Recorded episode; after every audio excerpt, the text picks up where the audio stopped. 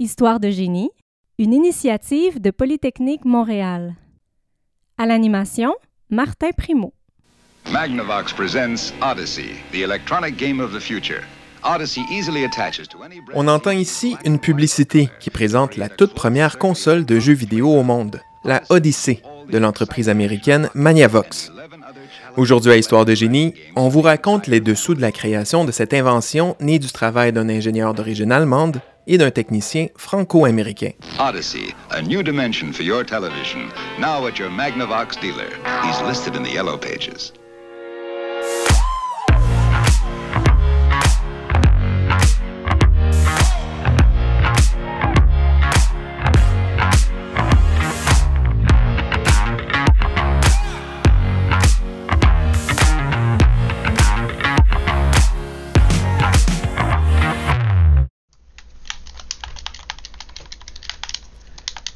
Nous sommes le 7 mai 1967, dans un local tenu secret d'une entreprise de défense militaire située à Nashua, au New Hampshire. Deux quarantenaires prennent alors place devant leur écran de télévision. Manette en main, ils s'affrontent dans un furieux match de tennis virtuel. Un gros pixel se déplace de gauche à droite sur l'écran et rebondit de chaque côté sur des lignes verticales qu'ils contrôlent avec leur manette. D'ailleurs, c'est le seul son qu'on entend. Sans le savoir, les deux hommes assistent au début de l'industrie du jeu vidéo.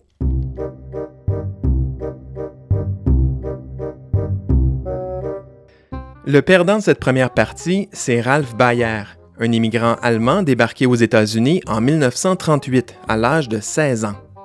C'est par lui que toute cette histoire a commencé.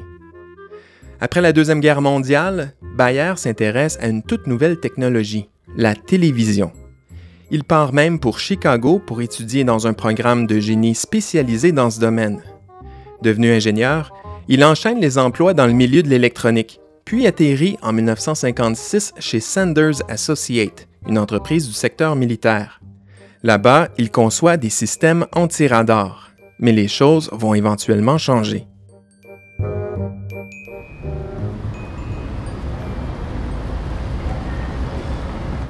Dix années passent jusqu'à ce qu'une idée revienne hanter Bayer le 31 août 1966.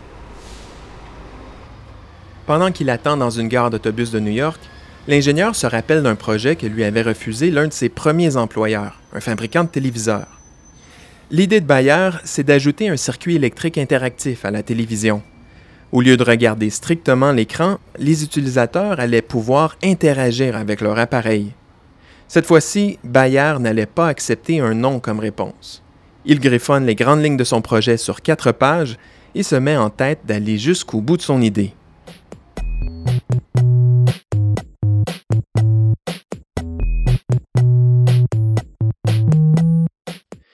Par chance, l'ingénieur est maintenant à la tête d'une petite équipe chez Sanders Associates. On lui permet de mener des projets de recherche en parallèle de ses activités normales. C'est à ce moment qu'entre en scène un certain Robert Tremblay, un franco-américain probablement issu d'ancêtres québécois qui ont émigré aux États-Unis au 19e siècle. Tremblay est technicien chez Sanders. Sous la direction de Bayer, il consacre tout son temps à fabriquer un prototype. Il y arrive avant la fin de l'année 1966. Voici TV Game Number One.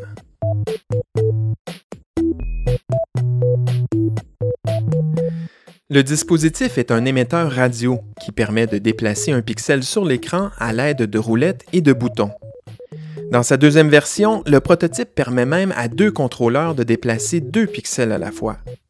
Le duo l'utilise pour en faire un jeu de poursuite où chaque joueur contrôle son propre pixel et tente d'attraper l'autre avant de s'échanger les rôles. C'est un peu un jeu de tag, quoi. Sans trop savoir où l'amènerait ce projet, Bayer convainc ses patrons de débloquer un budget de recherche. On lui offre 2500 dollars, soit environ 22 000 dollars en argent d'aujourd'hui.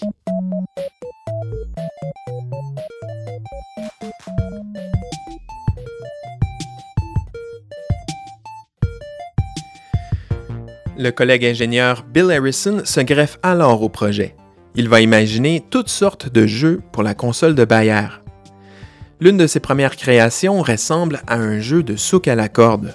Le joueur qui clique le plus frénétiquement son bouton déplace le pixel du côté de son adversaire jusqu'à ce qu'il atteigne le seuil de la victoire. Iverson crée également un jeu de course, un autre de baseball, puis un dernier qui teste les connaissances en géographie.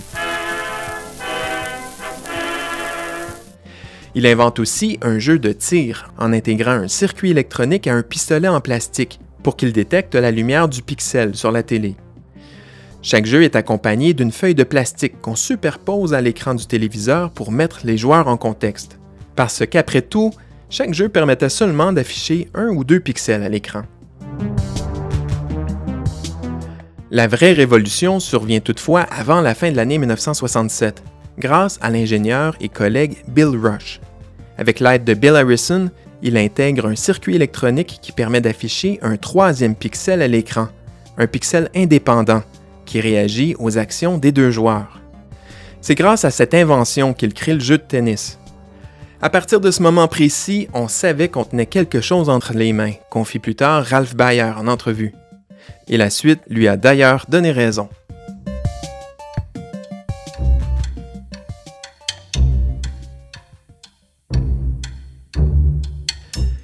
Il y avait toutefois un léger problème.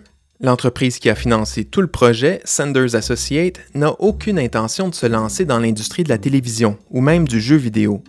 Il faudra dénicher un partenaire commercial. Ralph Bayer et son équipe entreprennent alors de dénicher une entreprise pour commercialiser son invention. En parallèle, ils modifient la console pour diminuer son coût de fabrication, un travail qui durera plus de deux années.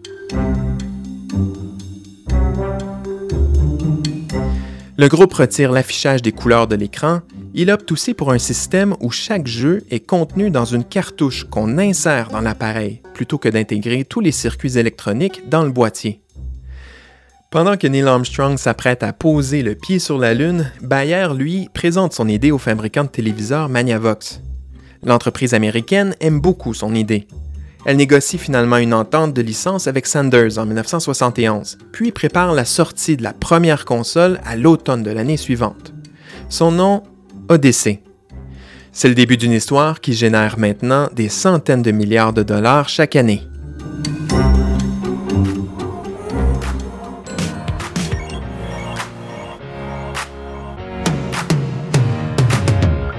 Si le jeu vidéo a pris la place qu'il occupe aujourd'hui, c'est aussi grâce à l'apport de l'industrie du jeu vidéo d'arcade et d'un autre ingénieur, Nolan Bushnell.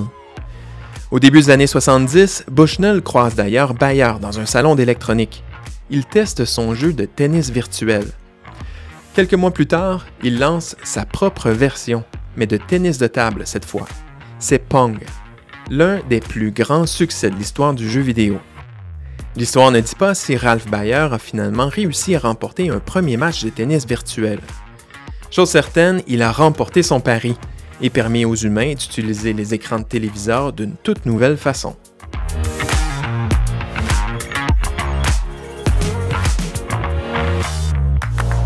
Voilà, c'était Histoire de génie. Pour ne rien rater de nos prochains épisodes, abonnez-vous à notre balado sur les différentes plateformes et pour les plus curieuses et curieux d'entre vous, venez voir ce qui se fait de plus impressionnant comme recherche à Polytechnique Montréal en visitant mon blog Le Labo 2500 à l'adresse polymtl.ca blog. Merci de nous écouter et à une prochaine histoire.